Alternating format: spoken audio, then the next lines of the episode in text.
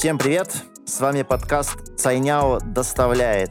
Мы говорим о бизнесе, экономике, электронной коммерции, России, Китае и, конечно же, о логистике, скрытой от многих, но одной из важнейших частей клиентского опыта в электронной коммерции. Логистика может быть затратами, маркетингом, головной болью и ключевым конкурентным преимуществом вашего бизнеса. Меня зовут Марк Завадский. Шесть лет назад я стал первым сотрудником AliExpress Alibaba в России, а затем генеральным директором ее российской дочки. До Alibaba я 10 лет работал в журналистике. Этот подкаст для меня двойное возвращение возвращение в профессию — это по-настоящему круто.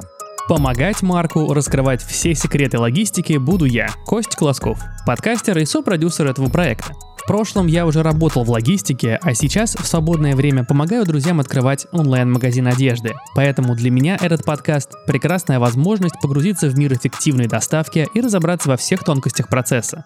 Вырываться в разговор Марка с профессионалами e-commerce я, конечно, не буду. Моя роль в этом подкасте другая – объяснять сложные и непонятные явления и термины простыми словами.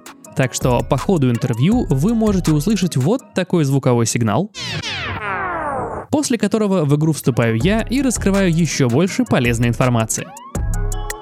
Итак, погнали. Наш первый гость сегодня Алекс Васильев. Алекса я знаю ровно столько же, сколько я работал в Alibaba. Собственно, я познакомился с ним э, в мой первый месяц э, работы в штаб-квартире на кампусе в Ханчжоу. Это первый русский, который я встретил на, на этом кампусе. Э, тогда Алекс работал в компании SPSR. Затем Алекс перешел э, в Alibaba и возглавил российский офис Цайняо, и мы работали вместе над тем, чтобы ускорить э, логистику в России э, для товаров AliExpress и Tmall. Алекс с нуля создал несколько брендов, нацеленных на китайский рынок, и вот в настоящее время выводит их в Китай используя самые передовые маркетинговые механики, о которых, э, надеюсь, он нам расскажет в этом выпуске.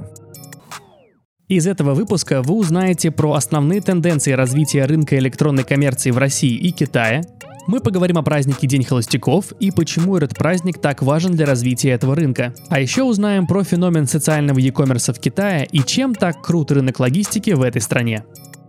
Алекс э, сейчас не в России, не в Китае. Э, Алекс находится на острове Мадейра. И сегодня по зуму с нами Алекс Васильев.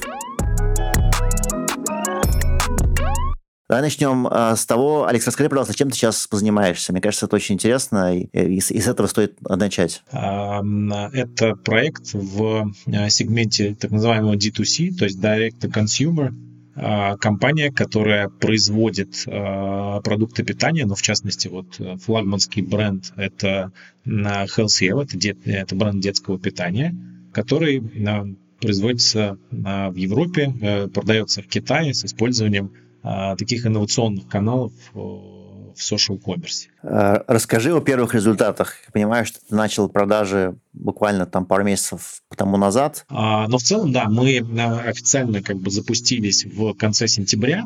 Под запуском а, я подразумеваю, собственно, начало продаж на платформе Tmall Global. Это наша стартовая площадка. То есть у нас есть планы по там, присутствию на там, 7-10 платформах уже к первому, а, в первом квартале 2021, а, ну, пока вот ключевая площадка это Tmall Global. А, на запуск наш выглядел, собственно, это был прямой эфир с одной из там, китайских звезд, Сена, это достаточно известная там, ведущая, актриса, певица, ну и помимо всего прочего, она еще известна тем, что это обладательница мирового рекорда а, по количеству а, фолловеров в социальной сети Weibo. У нее 127 миллионов, собственно, поклонников. Для нас это был скорее такой важный знаковый проект с точки зрения открытия дверей в в рынок в, там, для B2B партнеров, там, для последующих акций, поскольку все-таки очень важно в Китае вот, ну, как-то ассоциироваться с с какими-то звездными именами, поскольку это тоже такой элемент дополнительной доверия. Вообще говоря, в Китае, наверное, надо подчеркнуть, что доверие это прям такая, ну, это, это, это очень большой барьер, который любому бренду, ну, там, необходимо преодолеть в первую очередь. Там твой ну, ответ на этот вызов – это работа как раз с какими-то там opinion-лидерами, да, с, с блогерами для того, чтобы это доверие построить. В Китае вот да, вопрос доверия, он встает на самом деле, наверное, на каждом этапе. То есть это вопрос доверия потребителя, вопрос доверия платформы, вопрос доверия э, инфлюенсера, как ни странно. То есть для, для нас может быть немного странным казаться, да, то есть нам кажется, ну, если там условно какой-нибудь топовый инфлюенсер, который берет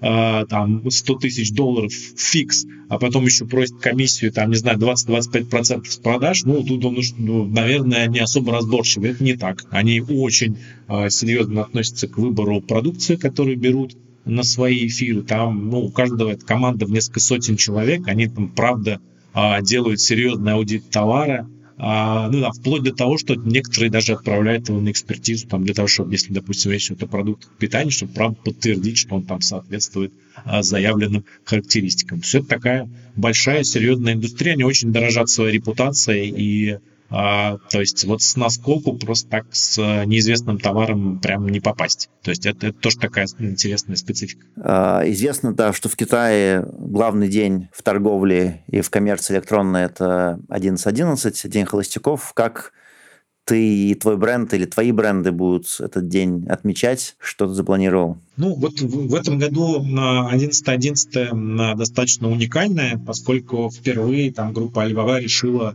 провести его в виде такого а, почти ежемесячного фестиваля, то есть он реально продлится месяц. Таким образом, а, здесь ну, не будет больше вот той большой кульминации вокруг непосредственно самой даты 11.11, 11, да, ну, по крайней мере, не, не так, как это было в предыдущие годы.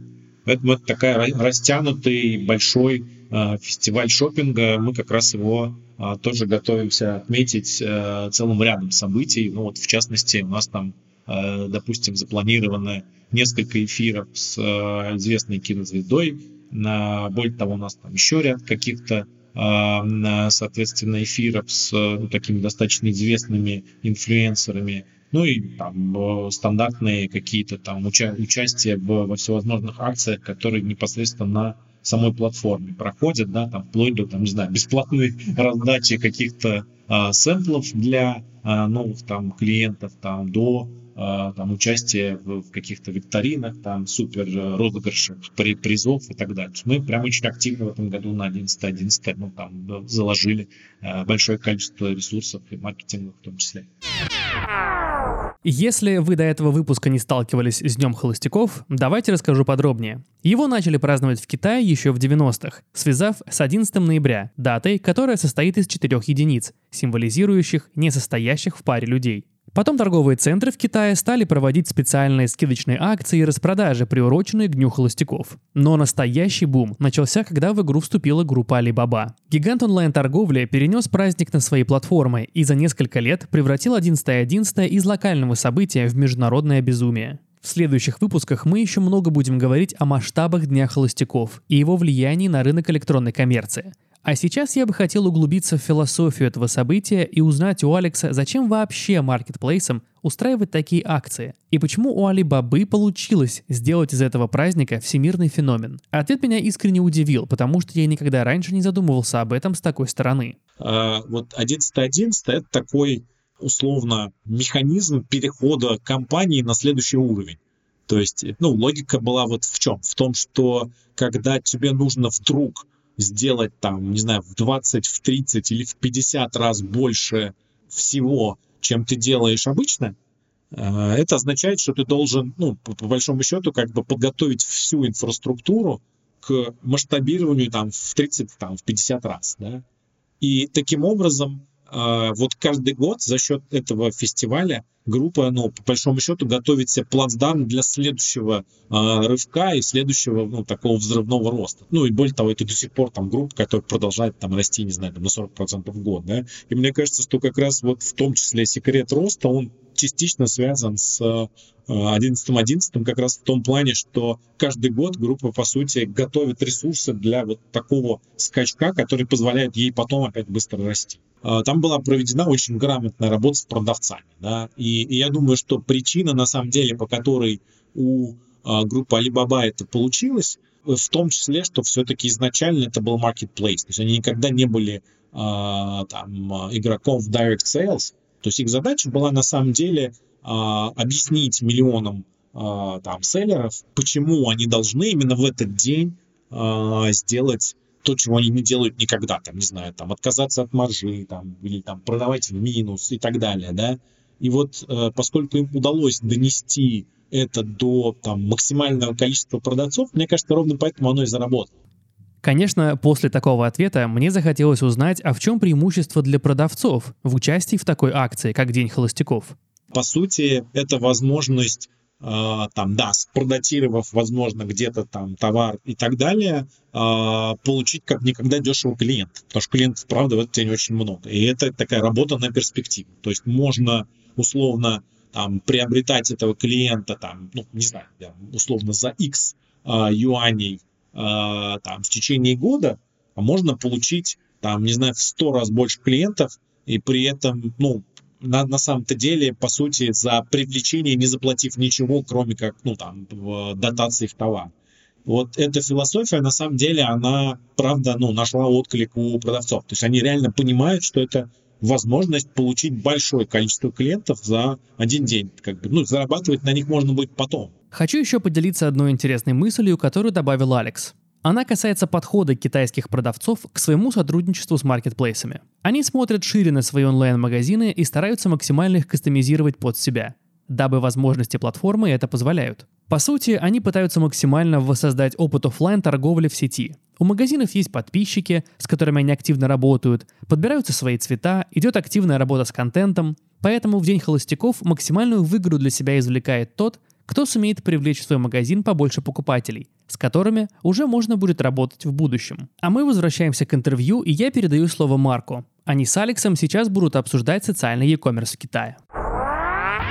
Насколько ты считаешь вот этот китайский э, феномен социального e-commerce, всех этих инфлюенсеров, может быть повторен в других странах, ну, в первую очередь в России? Если в стране э, работал MLM, а, вот тот, который прежний, да, а, там продавался Гербалайф, не знаю, там продавался там, тот же Арифлейм, там, да, с похожей там моделью, или, не знаю, или Мэри Кей, а, то современная, ну, вот сош, современный social commerce, он мало чем отличается. То есть это то, там, та же самая логика. То есть это когда люди предлагают товар э, людям в своем окружении за э, ну, какой-то revenue share, да, то есть за какую-то часть э, там, или комиссию с этих продаж. Я, так, поскольку в России все это правда работало, там существовало и до недавнего времени там, ну, ну достаточно серьезные обороты генерило, я думаю, что это там вполне себе предпосылка для того, чтобы а, вот social commerce в новом вот этом китайском формате работал а, ровно так же. А, ну и то же самое касается, мне кажется, вот лайвстриминга. Если в стране а, каким-то образом уже там э, эти магазины на диване э, работали через э, телеканалы, то ну, это прекрасная предпосылка там, для того, чтобы все это заработало и в таком вот виде. Такое получается, что этот лайвстриминг – это объединение двух уже старых бизнес-моделей. Это съемка в рекламе звезд – и магазин на диване с неизвестными ведущими. По сути, просто надо было додуматься, чтобы объединить эти две бизнес-модели в, в, в, одну. Ну да, да, то есть там нет принципиально ничего нового, там нет, поэтому я вот думаю, что а, мы в России через все это проходили, у нас это работало, и поэтому вполне возможно, как бы вот все при, приживется, просто нужны инструменты, да,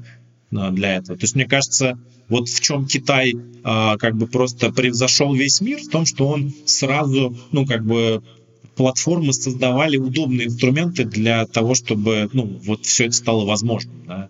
Там э, только, разница только в этом.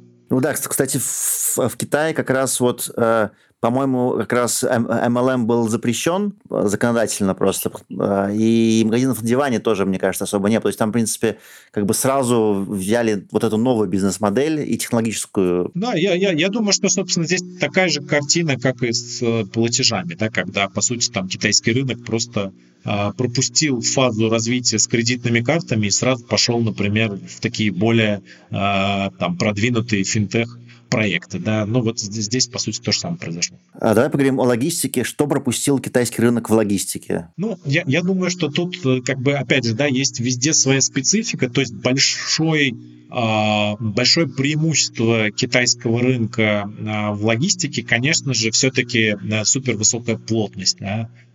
Супервысокая плотность доставки, которая позволила им практически сразу же распространить Э, собственно, влияние e-commerce на тех сегменты, где оно у нас все еще очень слабое, да, то есть, к примеру, тот же FMCG, та же доставка продуктов и так далее. То есть э, в Китае э, вот за счет вот этой там сумасшедшей плотности сразу же удалось ну, вот, получить вот этот эффект масштаба, да, и таким образом логистика стала там мега доступной, а в свою очередь это стало драйвером для, еще большим драйвером для развития e-кома там в абсолютно разных э, сегментах. В России как бы, ну вот, э, все было сложнее с этим, да, и, ну, и, и сложнее до сих пор на самом-то деле, да, у нас все еще все-таки а, там одна из самых дорогих логистик в мире. Это надо признать, и, и это, к сожалению, там в том числе один из таких шоу-стоперов для э, иком-индустрии в целом, да, и в том числе одна из причин, почему а, там у нас все еще такое большое количество игроков, где э, ну, с финансовой точки зрения там свет в конце туннеля пока не виден, я имею в виду иком. А, вот Китаю, конечно, удалось как бы вот, вот здесь вот обойти, скажем так, всех, в том числе и вот, вот в этом компоненте. На, на, на FMCG ты не будешь и, из Москвы водить э, в Новосибирск, то есть там уже будет какая-то местная, видимо, подоставка, наверное, за какие-то другие деньги чуть-чуть. Ну вот нет, мы, мы же, собственно, именно этим и занимаемся в Китае, то есть у нас э, по большому счету сейчас один централизованный склад в, в Донгуан, да, это на юге Китая, откуда мы эти пюрешки, ну, там, свои доставляем по всей стране, да, и я могу себе позволить э, отправить, там, не знаю, bundle из двух пюре, могу себе позволить отправить bundle, там, из четырех пюре и так далее. А, а ну, сколько стоит э, доставка bundle а из двух пюре, из Дунгуана, не знаю, в какой-нибудь, в город в центре Китая? Ну, со, со, сама по себе доставка, там, в среднем, да, будет стоить а, до 2 килограмм, ну, то есть отправление до 2 килограмм будет стоить в районе 4,5 юаней, ну, там, 50 рублей. Вот, собственно, ну, ответ на вопрос, да, то есть 50 рублей стоит доставка двухкилограммовой посылки по всей территории Китая. И при этом логисты еще и зарабатывают а, на этом, да, я так понимаю? Ну да, на, там, ну, поскольку большая часть логистов все-таки в публичные в Китае, да, там э, часть, причем там на американских биржах, да, там тот же ZTO, например, а, то ну, все, все прекрасно видно, то есть как, как, как чувствует себя ZTO, как чувствует себя YTO, как чувствует себя STO. Это как раз вот, ну, три ведущих компании, которые именно в B2C э, а, доставке там, занимают ведущие позиции. Как бы они все прибыльные. Я решил углубиться в логистическое прошлое Алекса и узнал пару крутых вещей о его деятельности в Цайняо. Кстати, если кто-то не знает, то Цайняо – это компания, которая входит в группу Alibaba и занимается логистическим бизнесом.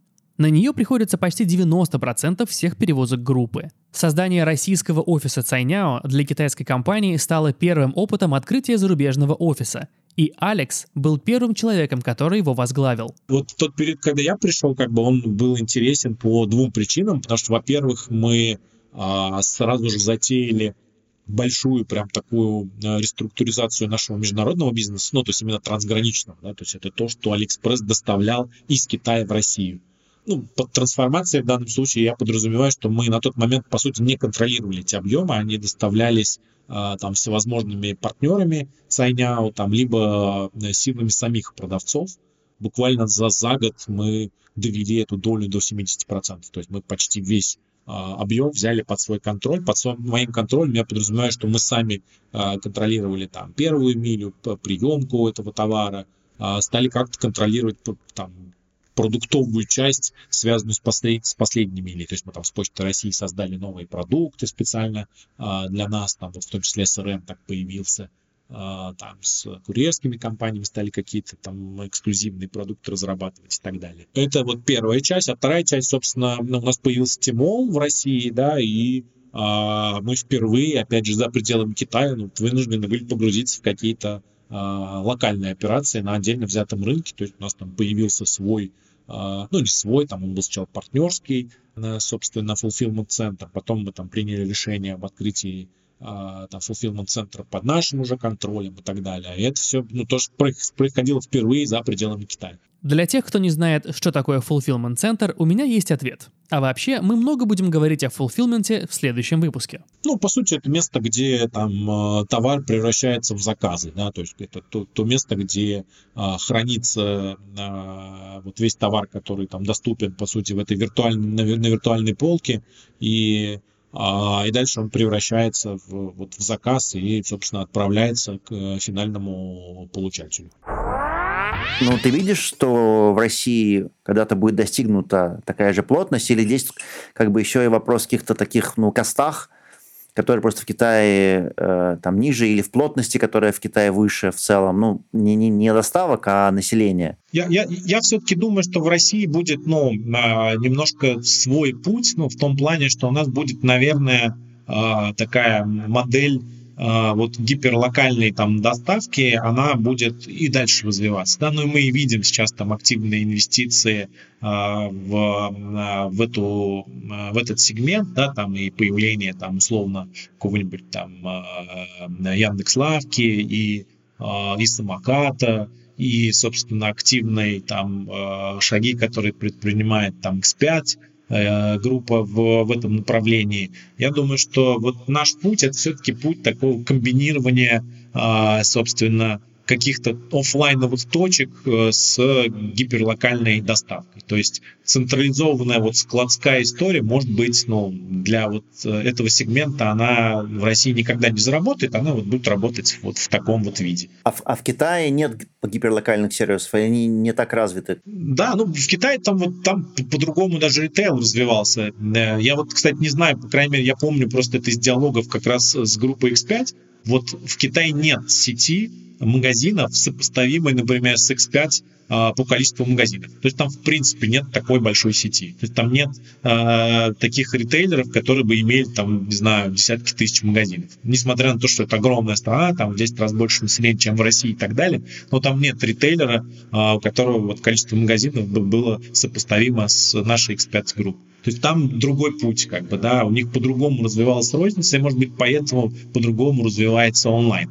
А, а у нас, я думаю, что все-таки это будет вот такая гибридная модель. Э, может быть, как раз вот этот new retail в России приживется больше, чем где-либо еще. На твой взгляд, традиционный ком, а, вот как он будет развиваться и какие вызовы а, вот именно логистические перед ним стоят? Будет ли это история про развитию внутренней логистики крупных ритейлеров или маркетплейсов, или все же это будет а, история больше про независимых игроков, а, которые там сохранят или даже там увеличат свою долю рынка? А как ты это видишь сейчас в России? Ну, я думаю, что все-таки там, если смотреть на мировую практику, мы видим, что контроль над логистикой там в том или ином виде а, это то, к чему приходят ну, все крупные игроки. И в Китае, там, и в, в Штатах, да, и в других странах в том числе. Поэтому я думаю, что Россия тут исключением не станет, и а, а, все-таки рынок логистики,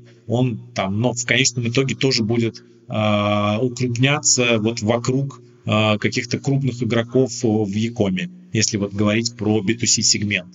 А, при этом, ну, опять же, тут есть какая-то определенная российская специфика, да, и а, вот, как мне кажется, это все-таки а, специфика России может стать в том, что будет гиперлокальная доставка, где большую часть ну, как бы нагрузки ляжет на плечи курьеров, а вот как раз более широкий ассортимент, который будет там предлагаться а, уже маркетплейсами. Там как раз выдача может быть одним из основных каналов, как раз как путь, а, собственно, оптимизации этих расходов на последнюю милю. Да. Выдача в данном случае это может быть как а, точки выдачи, так, собственно, и постаматы, в которые я тоже там очень верю. А какая доля, ты думаешь, будет там, там на курьерке и пунктов выдачи? Там берем Wildberries как лидер рынка, да, где все-таки большая часть сейчас это выдача, там, ну, больше половины.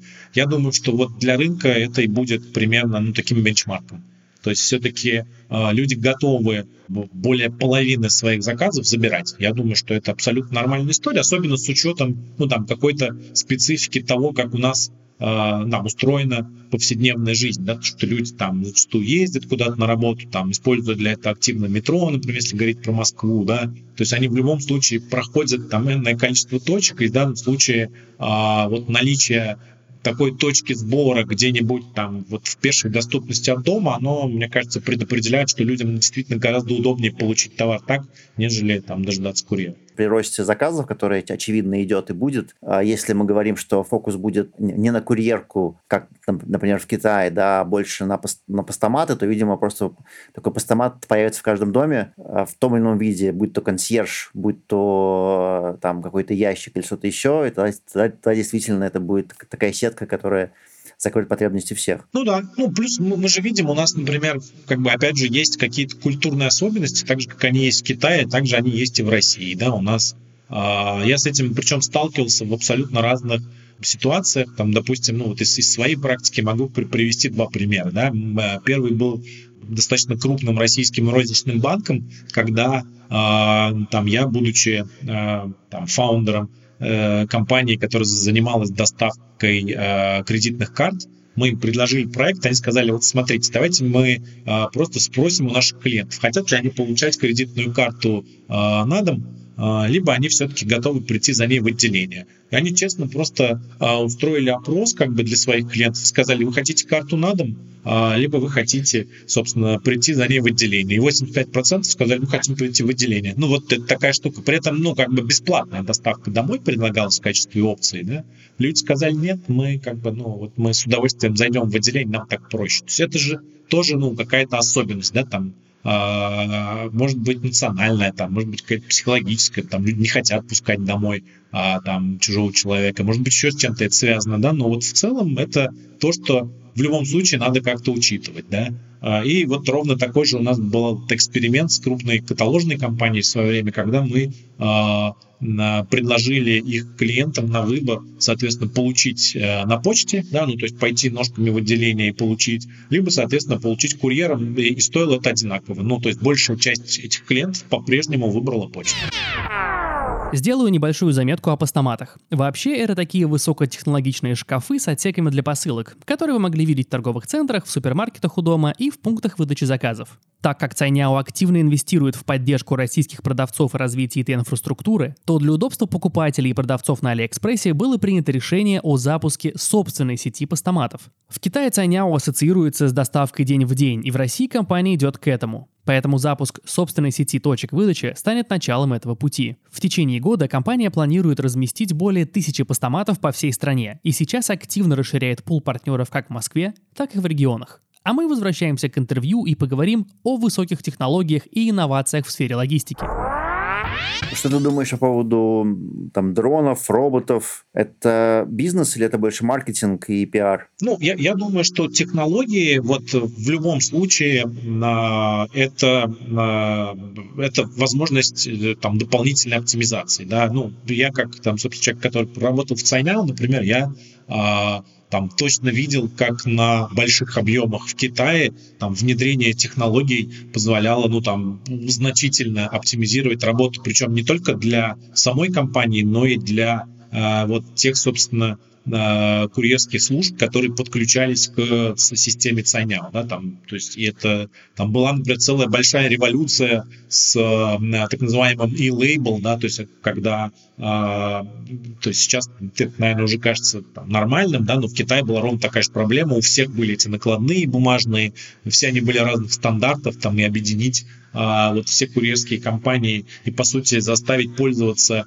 единым форматом лейбла, причем в электронном виде, это прям была революция. И это очень большое количество ресурсов сэкономило в конечном итоге, да, ну и самое главное, упростило а, процесс. Там, то же самое я, например, вижу там по использованию AI, например, в, в логистике, да, то есть там те умные а, вот маршрутизаторы, которые там помогали курьерским компаниям а, выстраивать маршруты, исходя из там, вот, ну, собственно, заданных параметров, они реально экономили им там, ну, миллионы юаней э, там, на горючем, на э, там времени, на, собственно, на, на затратах, там, на, на зарплату водителям и так далее. Все это все работает, поэтому я думаю, что э, там, естественно, у любой инновации есть там ну, некий такой цикл, да, там, когда э, сначала это такая маркетинговая больше история, э, но она тоже нужна для того, чтобы ну, хотя бы какое-то пилотное внедрение э, инициировать. Но рано или поздно там, я, я все-таки верю в то, что большинство инноваций так или иначе э, служат э, там, бизнесу. Алекс, что ты думаешь про кросс-бордер в том числе и как бы с точки зрения логистики, тут как бы уже все сделано, или ты видишь какие-то э, там инновации, те же технологические или бизнесовые, которые могут серьезно ситуацию улучшить. Э, я помню, когда Джек Ма приезжал в Россию, да, он говорил, что, по-моему, там была цель за два дня доставлять, да? Ну, 72 часа, как бы у нас был такой девиз, там, 72 часа по миру.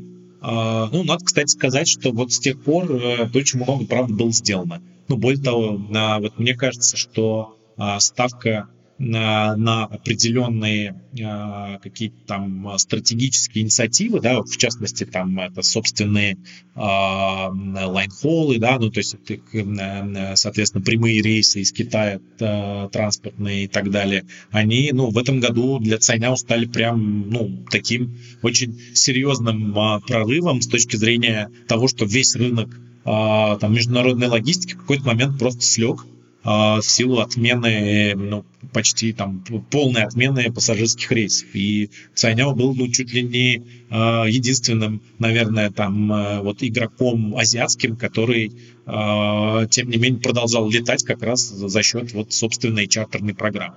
Сам рынок кроссбордера, он очень сильно, я думаю, ну, точнее, трансграничной торговли, он очень сильно меняется, да, и а, возможно, что просто российский рынок тоже подошел вот к тому рубежу, где а, там он структурно уже, наверное, должен как-то поменяться. Да? Ну, что я здесь имею в виду, допустим, вот если говорить про тот же Amazon, да, великий и могучий в, в Штатах, там больше половины продаж на маркетплейсе Amazon на сегодняшний день это те же китайские продавцы, просто они продают в другом формате. Да? То есть это такой вот cross-border 2.0, Э, когда а, были созданы все условия, чтобы люди могли отправлять это балком и, собственно, и хранить уже непосредственно на складах в, а, в США. Там обычные склады или бондовые? Бондовый склад. Давайте разберем это понятие на примере Китая. В общем, это реально склад, на котором хранятся товары, которые де-факто уже привезены в страну, но де юра не растаможены для циркуляции внутри Китая. Китайские власти решили, а давайте дадим возможность гражданам покупать в таких складов товары для личного пользования. При этом сами товары не должны проходить сертификацию и таможенные процедуры, какие бы они должны были пройти при обычном импорте. Простой пример. Гражданин Китая в Париже купил себе крем и привез его в страну. Все окей. На таможне его по идее не должны тормознуть. Так и тут. Можно никуда не выезжать, а просто приобрести такой же крем, который пришел на бондовый склад. Конечно, там есть ряд ограничений, например, покупать такие товары можно только онлайн и на площадках, которые получили для этого специальное разрешение. Это интересный таможенный инструмент, который, например, позволяет многим производителям заходить на рынок страны и искать своего покупателя без необходимости проходить кучу бумажной волокиты и открывать свое юридическое лицо. При этом отчасти снижаются накладные расходы, а еще такой инструмент добавляет гибкости. Например, продавец может оперативно переадресовывать свою партию товара в другую страну. Ну, разобрали понятия, теперь переходим к ответу Алекса. Нет, вот э, Amazon как раз здесь пошел, не пошел путем бондовых складов, он пошел обычным, да, но а, в конечном итоге а, как бы там нет ну каких-то мега больших преград для того, чтобы вот с этим справиться. Я думаю, что вот в России тоже, наверное, рынок созрел для того, чтобы кто-то решил этот вопрос с простым ввозом товара в страну и каким-то образом там возможностью а, собственно, держать его здесь уже на складах. Потому что, вот как ни странно, а, огромное количество продавцов, которые а, продают, например, сегодня в Россию на разных площадках, а, если вот провести опрос, то, наверное, 90% из них готовы отправить товар в Россию. То есть они не видят в этом никакой проблемы, но они не готовы открывать там а, какое-то юрлицо непонятно как, там где, ну, тем более это все на русском там и так далее, да, они не готовы там заниматься сами сертификацией и так далее. То есть если бы появился инструмент, который а, позволил бы каком-то упрощенном формате людям отправлять товар и хранить его на территории России, то большая часть продавцов на самом деле с удовольствием бы за свой счет бы все это сделала там и привезла бы этот товар.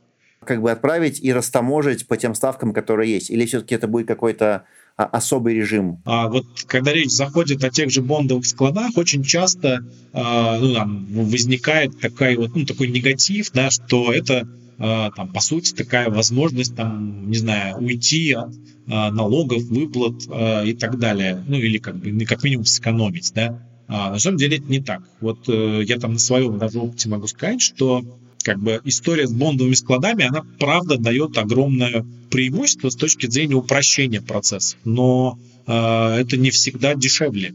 Э, там, ну, во-первых, там ровно так же э, есть НДС, да, то есть НДС платится. Более того, НДС сразу платится э, с цены э, э, продажи в данном случае, а не с декларированной цены, как это происходит в случае с соответственно, с B2B ввозом, да, то есть когда можно ну, показать некую себестоимость и там оплатить НДС только с нее. Здесь он сразу оплачивается с общей суммы, ну, поскольку физический продаж происходит, да.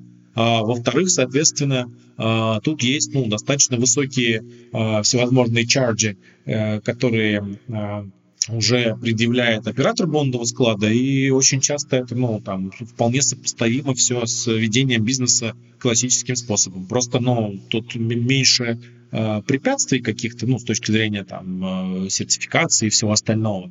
А в целом-то это ну, вполне... То есть в конечном итоге экономика получает столько же денег, сколько бы она получила в классическом там, э, импорте.